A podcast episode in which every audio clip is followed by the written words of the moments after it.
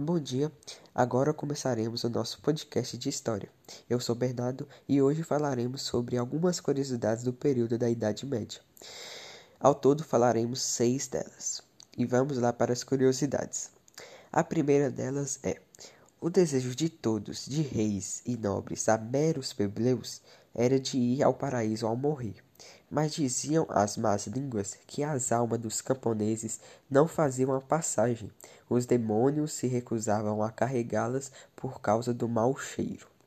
A segunda é: os tratamentos para a doença como a peste negra, que exterminou um terço da população europeia no século XIV, eram tão malucas quanto ineficientes. Algumas delas são sentar-se no esgoto para que o ar ruim, a qual se acreditava a ocorrência da peste, fosse afugentada por outra ainda pior. Comer pó de arsênio, que resultava na mesma morte que a peste negra. Matar todos os cachorros e gatos da cidade para evitar a proliferação da peste aplicar o traseiro raspado de uma galinha nas feridas e marchar de cidade em cidade chicoteando as costas. A terceira curiosidade é: era comum, aliás, grupos de 200 a 300 pessoas marcharem pela Europa se chicoteando por 33 dias, número de anos que Cristo viveu. Eles acreditavam que era a melhor maneira de se livrar dos males e expulsar os demônios do corpo. Quarta, os reis da Idade Média eram bastante criativos quando o assunto eram punições.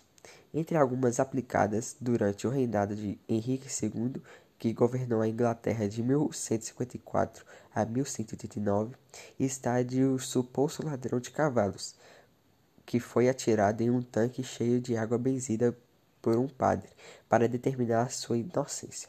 Se o ladrão fosse inocente, ele se afogaria, mas se boiasse, ele seria considerado culpado e, portanto, executado, ou seja, a morte dele era certa. A, quarta, a quinta curiosidade. Falando em cardápio, em dezembro de 1458, o conde Ricardo de Warwick deu uma festa básica, entre aspas, para celebrar a consagração de seu irmão, George, como arcebispo de York. Os 60 cozinheiros prepararam 104 gados, 2 mil porcos, mil ovelhas e 13 mil sobremesas. E a sexta e última curiosidade é: não era fácil ser criança naqueles tempos. Os pais não ligavam para os filhos até que completasse cinco ou seis anos, porque a probabilidade de que isso ocorresse era pequena. Somente um a cada três crianças completava o primeiro ano de idade. Então foi isso. Obrigado pela presença nesse podcast hoje e tenha um ótimo dia.